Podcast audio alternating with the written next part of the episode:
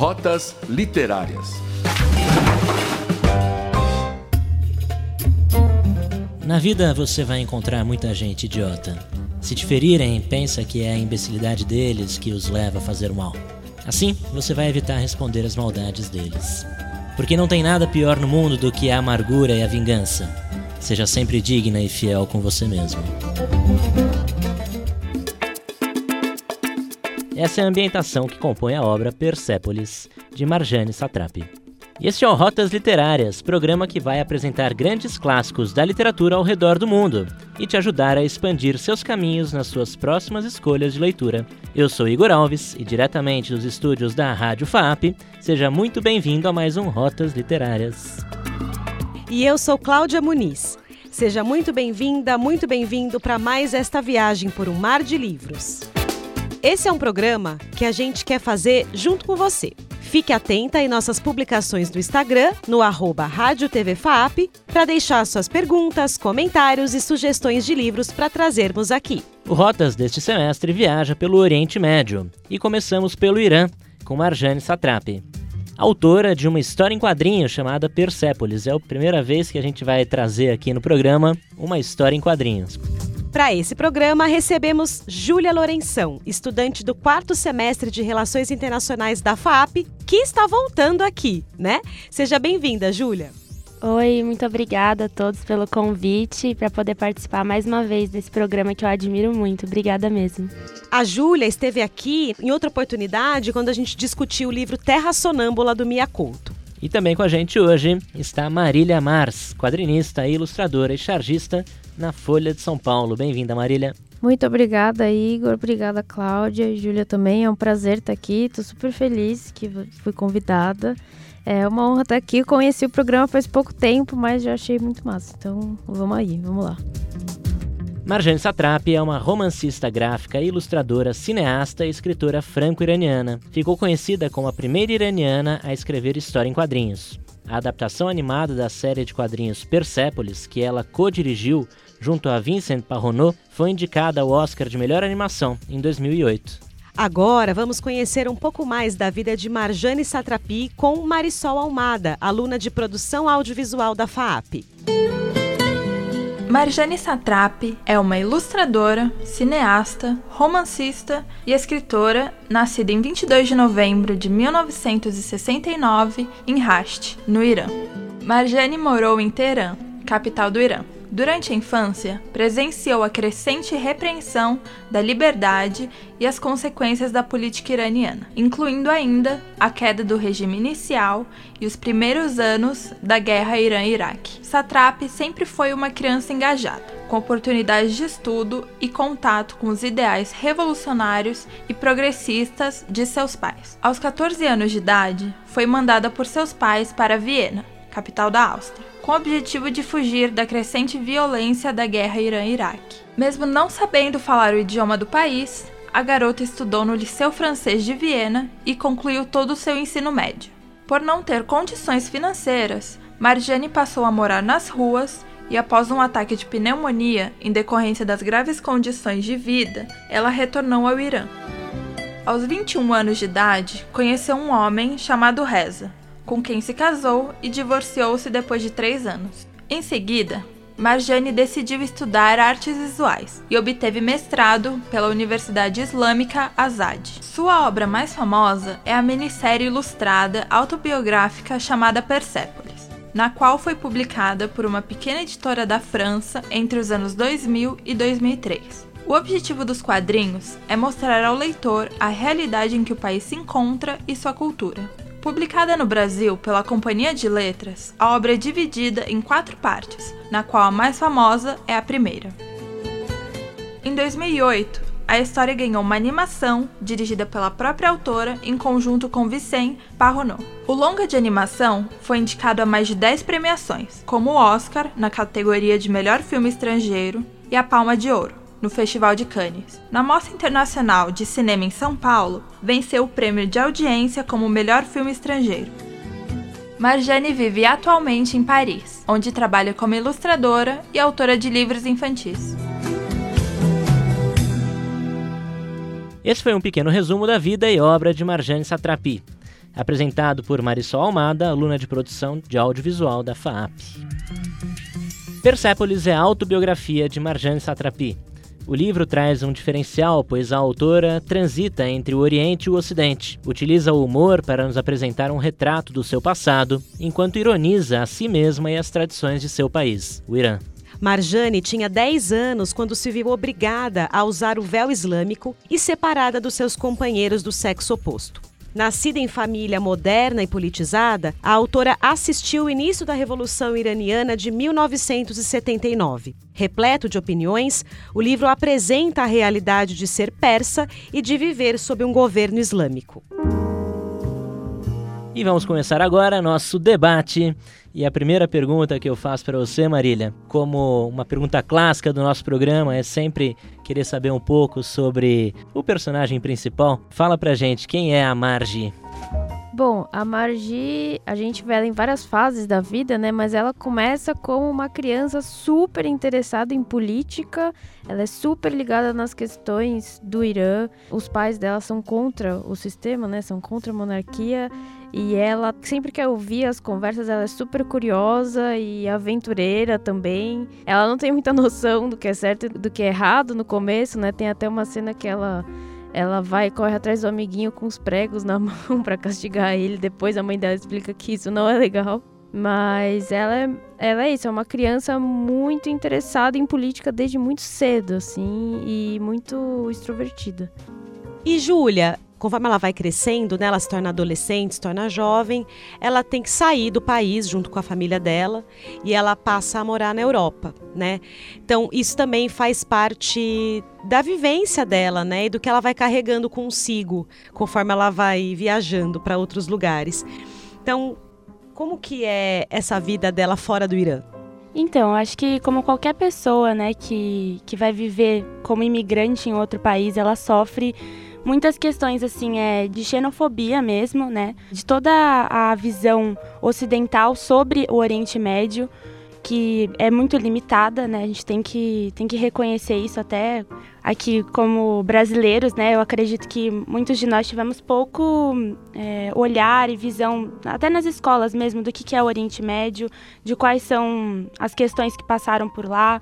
Então, a Marjane, ela vai para lá muito imatura, né? Ela tem só 14 anos quando ela vai para lá, para a Áustria. Ela vai também meio contra a vontade dela, porque os pais dela acreditam que é a melhor opção para ela, né?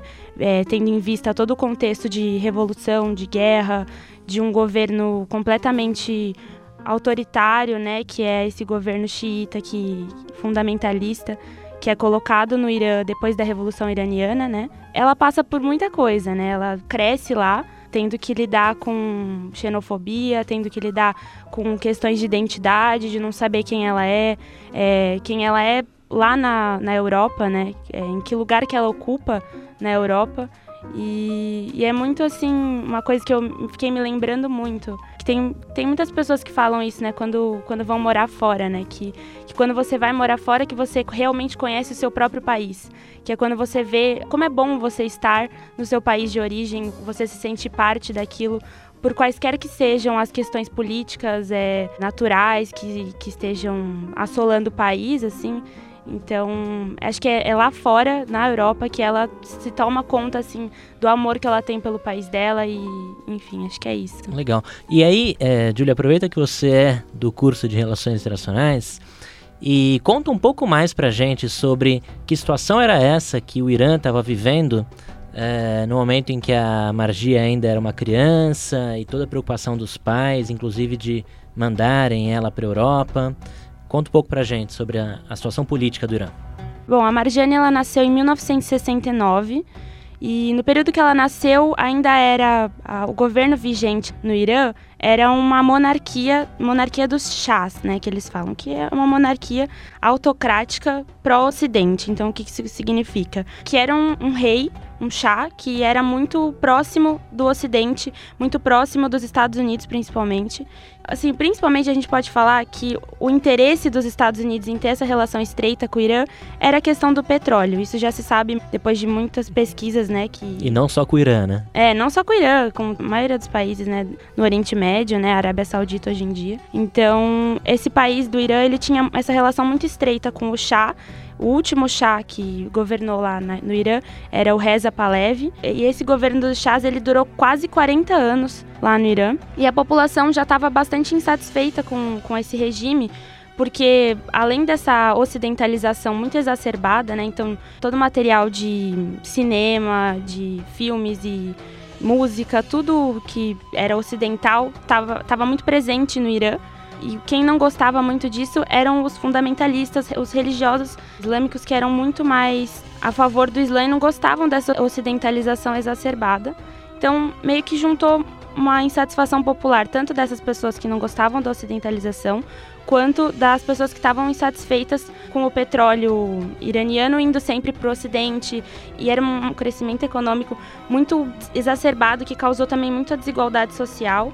Então a população não estava satisfeita com isso. Também tinha muita repressão política pelo governo do Shah. Tudo isso num, num berço cultural persa, que não, não tinha nada a ver com o mundo árabe, que não tinha nada a ver com o Ocidente a princípio, né? Os persas que deram origem a, a esse país, primeiramente, né? É, inclusive, a obra se chama Persépolis, né? Fazendo referência à capital do antigo Império Persa, né? Uhum. Bom, aí só para finalizar esse contexto, e aí em 1979 juntou toda essa insatisfação e a população fez uma revolução da qual a família da Marjane participou e era muito a favor, que era o objetivo deles era tirar esse governo de monarquia, né, do Irã. E só que o que acabou acontecendo é que algum uma parcela da população que era esses fundamentalistas religiosos, acabaram se aproveitando da situação em que a população não estava feliz com o governo do Shah e conforme eles tiraram esse rei do poder, eles já instituíram em seguida um governo islâmico, que é o que está até hoje, que também tem muita repressão a as mulheres principalmente, né, por ser contra essa ocidentalização. Então, do dia para a noite, assim, o, o, país mudou totalmente. Tanto é que no livro a Marjane ela fala que, né, do dia para a noite ela teve que estudar numa escola que só tinha meninas, começar a usar o véu e por aí foi, né? Marília, esse livro, né, essa obra da Marjane é uma obra densa, é uma obra pesada quando a gente pensa na biografia dessa mulher, né? É, você como ilustradora, né? Qual, qual você considera ser a importância das ilustrações do quadrinho para trazer para gente uma história como essa? Eu acho que o desenho é uma ferramenta de comunicação muito forte, assim. É, eu defendo muito o uso do desenho. Ah, para contar histórias, eu acho que o quadrinho provavelmente foi muito longe por conta disso também, né? Além de ser incrível da Marjane Satrapi escrever e desenhar super bem, eu acho que o desenho ele tem essa força, assim, sabe? Essa força de chegar em todo mundo, de mesmo se você não tem tanta familiaridade com leitura, você abre e você é sugado ali por aquele universo. Então, eu acho que é isso. Eu acho que é o, o, mais importante é essa força que o desenho tem mesmo. Mas é, repete de novo o, no começo da sua pergunta. Que a história é uma história densa, uma história pesada, uhum. né? Qual é o papel então da ilustração, né, para a representação dessa história, né, para chegar para nós ah, aqui entendi. no Brasil? É, tem uma outra parte que eu acho que é importante falar, que eu acho que o desenho dela é um desenho muito simples, né? E ela também conta do ponto de vista de uma criança, então não fica aquele peso assim. Na verdade, as, todas as situações são muito sérias, né? A situação do país é gravíssima, tudo que ela presencia na família dela é muito grave. Mas como a gente está acompanhando uma criança, a gente vai entendendo ali com ela aos poucos. Esse desenho ele é bonito, ele é limpo, ele é qual que é a palavra? Inclusive não tem nem uso de cores, né? Ele é todo é, preto exato, e branco. Exato. Ele é bastante didático, assim. Eu acho que o desenho, ele é o oposto da temática, porque a temática é muito pesada. E ela trata for... uma ironia, né? É. Com... Também tem... tem... isso, né? Tem a ingenuidade de uma criança no começo, então você fica meio. Você acha engraçado, coisas que na verdade são trágicas às vezes, né? Acho que vai mudando o tom ao longo do trabalho, né? Que ela vai crescendo, ela vai percebendo como são as coisas, né? Quando ela era criança, ela presenciava coisas muito mais graves e violentas do que quando ela é adulta, porque ela tá longe de tudo isso, né? Mas eu acho que o, o, a simplicidade do desenho ele se opõe a essa densidade toda dos assuntos. Então ela consegue trazer de uma forma leve através do desenho um assunto que é muito pesado, na verdade. A Júlia também, antes de Relações Internacionais, estudou um pouco de artes aqui na FAP. Ah, que legal. Então eu faço a mesma pergunta, Júlia. Para você, qual que é a importância de uma obra como essa ser retratada em boa parte em desenhos, em, em, em ilustrações? Então, eu acho que, como você estava falando, né? O desenho ele passa muito dessa emoção dela de uma forma leve e também fiquei pensando que transmite a, a mensagem dela de uma forma mais limpa do que a linguagem, talvez. Na tradução, algumas coisas se perdessem mais do que no desenho, né? E eu acho muito bonito mesmo essa simplicidade que ela traz, a capacidade que o desenho tem de transmitir o imaginário de uma criança, né? Eu fico lembrando daquela cena que ela fala que Deus era muito parecido com Karl Marx, e aí ela mostra a semelhança no desenho e traz assim, são coisas que é muito pesado você pensar isso, né, se você for pensar, porque é uma criança falando de uma ideologia política que às vezes ela nem tem noção ainda, né? Ela tá se desenvolvendo e no desenho isso se passa de uma forma mais leve mesmo. Acho que traz uma leveza para uma história tão pesada, né? Que nem, que nem a Marília estava falando. E Marília, é, é possível encaixar esse tipo de quadrinhos em algum estilo? Então, a princípio, esse começo dela criança parece muito o gênero jornalismo em quadrinhos, assim, de certa forma. Mas, ao mesmo tempo, é uma autobiografia, né? Então as coisas se misturam bastante. Mas a forma com que ela detalha, mesmo criança, né? Presenciando aquilo, toda essa questão histórica da trajetória do Irã, desde o chá até o governo atual, eu, eu não sei, eu posso estar errado, mas eu acho que isso poderia ser enquadrado em jornalismo em quadrinhos, porque ela tá contando fatos através da narrativa visual. Depois, quando ela viaja e vai para Europa, essa questão da autobiografia fica mais forte, né? Ela se torna, ela sempre é o centro, mas não tem, ela não fala, por exemplo, do contexto político da Áustria, do momento, enfim fica uma coisa mais autobiográfica. Mas então eu ficaria. Posso dizer que Persepolis é jornalismo em quadrinhos, mas eu pensei que uma parte deles pode. desse livro pode ser encaixado nesse, nesse temática. E ela é uma influência para o seu trabalho? Nossa, sim. Porque, bom, primeiro que ela desenha em branco e preto. E é minha zona de conforto também.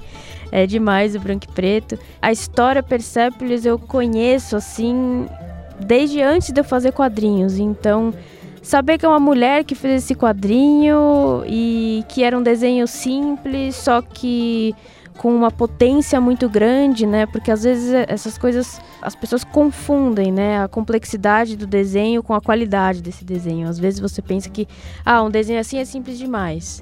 Então, para você ser um bom quadrinista, você tem que saber fazer uma anatomia perfeita. Sabe? Excesso de detalhes. É, exatamente. E esse quadrinho prova que não, não tem nada a ver. Então, sim, mesmo antes de ler, eu sempre tive saber, saber da existência de Persepolis como uma coisa muito incrível que existia, assim. E você tem essa admiração por relação à mulher e ser uma mulher iraniana, num país que é, há muitos anos repreende é, mulheres, por exemplo, pelo mau uso do véu islâmico, né? Exato, ela foi super corajosa em fazer. O, foi o primeiro quadrinho, né, do, do Irã, eu acho. Eu posso estar falando hum. errado, mas. Ah, mas nas fontes que a gente consultou também, né? Existe é. essa informação. É, então. Então ela estava né, é uma super transgressão, na verdade, o que ela fez. E é muito corajoso, ainda mais sendo uma mulher num regime tão autoritário e tão machista, né, que é como está acontecendo, né, as revoltas agora no Irã por causa da moça que da mulher que foi assassinada pela polícia por não estar usando o véu corretamente, tem tudo a ver com a história, assim. Exatamente. Houve o caso em que uma jovem iraniana chamada Massa Amini, de 22 anos, acabou sendo morta. Existe um, uma afirmação oficial de que na verdade ela tinha algumas comorbidades e acabou falecendo, mas são informações vindas do próprio governo, coisas um pouco estranhas, né, Julian? Você acompanhou esse caso? Sim, e também a, todas as redes sociais agora lá no Irã estão banidas. Acho que até o Instagram caiu, que era uma das poucas redes que eles tinham acesso. Então é muito complicado a gente ter informações sobre isso, a gente não sabe o que está acontecendo, as informações não chegam até nós, né? Mas eu acho que é muito importante a gente falar sobre esse caso e trazer uma repercussão para ele, porque é exatamente o que elas estão querendo fazer com esses protestos, né? Chamar atenção para a situação das mulheres no Irã, que é muito triste, muito triste de, de se pensar e também é, vendo a história da Marjane, comparando com toda a história, né, e a forma como foi abrupta essa mudança, né, é muito triste. Então, é muito bom a gente estar tá discutindo esse assunto agora. E eu acho que a violência, né, na, na vida dela também é marcada pela questão da imigração. Ela vivencia experiências e momentos de xenofobia, de preconceito. Então, quando na verdade ela poderia ter novas oportunidades na Europa, ela também sofre né, e padece desses episódios de preconceito, de violência. Vocês concordam com isso? Vocês também sentiram isso durante a leitura? Com certeza, nossa, com certeza, porque é aquela história da narrativa única, né? Ela chega lá, ninguém sabe nada sobre ela, só os estereótipos que estão reproduzidos pela mídia, que o país dela está em guerra, então ela acaba sofrendo uma xenofobia muito forte e ela se vê isolada, né? Porque ela não tem a quem recorrer, os pais dela não tá lá. Como é que ela vai mostrar para todas aquelas pessoas que a concepção que elas têm da Marjane tá totalmente errada, totalmente equivocada e baseada em preconceitos, né? Isso acontece muito. Eu acho que é isso. Qualquer pessoa que sai do país, você tá sujeito a outras leituras, aos estereótipos. Você não é mais, por exemplo, quando eu saí do Brasil, eu não era mais amarilha, eu era uma brasileira, sabe? Então, as pessoas têm no imaginário das pessoas o que é o Brasil e elas vão jogar tudo isso em cima de você. Aí, da onde elas tiraram essas informações? é algo estereotipado da mídia, muito duvidoso, falacioso também, e ela passa por isso na Áustria. Ainda mais sendo uma pessoa proveniente de um país em desenvolvimento e indo para um país considerado exatamente. desenvolvido. É, exatamente. O caminho inverso, acho que ele é, é menos cruel, eu diria. Muito menos. É porque o pai dela fala isso no livro, né? A gente vai se mudar lá para fazer o quê? Para eu virar motorista e você virar faxineira? Tipo, ele, o cara é um super engenheiro no Irã. Mas aí você vai para um país de primeiro mundo e você, como vindo de um país em desenvolvimento, você é totalmente sucateado, né? Você acaba indo para as margens da sociedade. Julia, a questão religiosa ela perpassa todo o livro, desde a própria vida familiar da Margi, em que ela está num, enfim, numa casa em que a religião islâmica ela não é tão levada a sério. Ela vai para a Europa, onde ela vai ter, ironicamente, contato com, com freiras que também estão usando véu, né? Também estão com os cabelos cobertos, mas agora com toda a profissão com freiras católicas, né? E ela então vai entrar no mundo punk, vai acabar se voltando contra todo tipo de religião, né? Como que, que fica essa margem permeada por essas religiões e não religiões? Como que, que vai, vai ficando a cabeça dela ao longo do livro? Então, acho que a fase, assim, a idade que ela tá passando, né, de transição de criança para adolescente, já é uma fase muito complicada nessa na crença, né? Da gente entender o que, que nos foi imposto, o que, que você realmente acredita, o que, que é do homem, o que, que é do universo. Então, já a idade que ela tá transicionando é muito complicada. E aí você soma isso a toda a questão da guerra, de estar tá longe da família, de por muitas vezes querer esquecer a própria identidade, né? Com a Marília falando, eu lembrei das cenas em que ela até falava que ela era francesa, que ela não queria ter a ela atribuído esse estereótipo de iraniana e depois ela se lembrava da avó dela, né, falando para ela nunca se esqueça de quem você é. Essa questão da religião é uma questão que é muito cara para ela, ela pensa muito nisso. Tem horas que ela se revolta com Deus, é, por toda a situação que o país dela passa e é muito compreensível isso, né? Porque você vê tanta desgraça, né? Tanta morte, como que você vai acreditar num Deus, né? Ainda mais quando isso está tão dentro do Estado, né? Um Estado que não é laico e que é mandado por. que falam que é um homem que, que foi mandado por Deus, enviado por Deus. E imagina, na, na cabeça de uma criança, ter que ter as suas próprias dúvidas junto com a fala dos pais, né, que tinham uma posição mais revolucionária, e juntar isso com o que ensinavam na escola para ela, é, devia ser uma confusão assim mental muito grande, né? E lembrando também que é importante, essa história foi escrita antes dos atentados, né, em Nova York, nos Estados Unidos, do World Trade Center em 2001. Então, essa questão, eu fico pensando também, né, se ela tivesse escrito depois, como essas marcas, assim, poderiam, né, ficar até mais evidentes, essa questão da xenofobia, da falta de liberdade religiosa, de ser um, um muçulmano ou de origem de um país do Oriente Médio vivendo na Europa. Então é importante dizer isso, né? Ela já enfrentava situações como essa antes dos atentados de 11 de setembro, né? E depois a situação se tornou até mais grave sendo um imigrante na Europa. Ô Marília, uma das grandes questões que aparecem no livro também é sobre essa fala da avó. Nunca esqueça de onde você vem, nunca esqueça quem você é, nunca esqueça suas raízes. Mas chega um certo momento em que a, a Margi, já adolescente, né, acaba pisando na bola legal e acaba acusando uma pessoa que não tinha nada a ver com a história de ter feito algo que a pessoa não tinha feito. Conta um pouco pra gente desse episódio. Nossa, esse episódio dá um aperto no coração, porque. Com certeza. Nossa, você não acredito que ela fez isso, né? Que é. Deixa eu ver se eu lembro direito. Ela tava esperando o namorado dela, né? E daí ela. Ela não tá com o véu tapando totalmente os cabelos. E aí ela vê a polícia se aproximando, certo? Daí ela já pensa, putz, eles vão encrencar comigo porque eu tô assim. Então a saída que ela encontra para evitar uma abordagem policial é incriminar um cara que tava sentado nos degraus de uma escada sem fazer nada ela vai correndo para a polícia e diz que aquele cara tava importunando ela, né? Que ele tava querendo vir para cima dela, porque para ela isso foi uma forma de né, desviar a atenção da polícia. Se ela contar uma coisa mais grave, ninguém vai reparar que o véu dela não tá da forma correta. E aí a polícia acaba levando esse cara preso e ela acha muito engraçado essa cena, é desesperador, você fica assim, eu não acredito. E chega o namorado dela e ela conta pra ele e ele também dá risada, assim. E ela aí vai contar isso pra avó, né, Julian? Sim. Como que a avó reage? Não, a avó fica muito brava com ela. Eu lembro da frase que a avó fala: o seu avô foi preso sem ter culpa por tantos anos. Como você tem coragem de fazer isso com alguém, né? Então aí a avó fica muito brava com ela, fica dias sem olhar na cara dela. E é compreensível, assim, é, é compreensível porque ela passou por muitas coisas quando ela estava no exílio, né? Que às vezes ela se esquece da identidade dela, da família dela.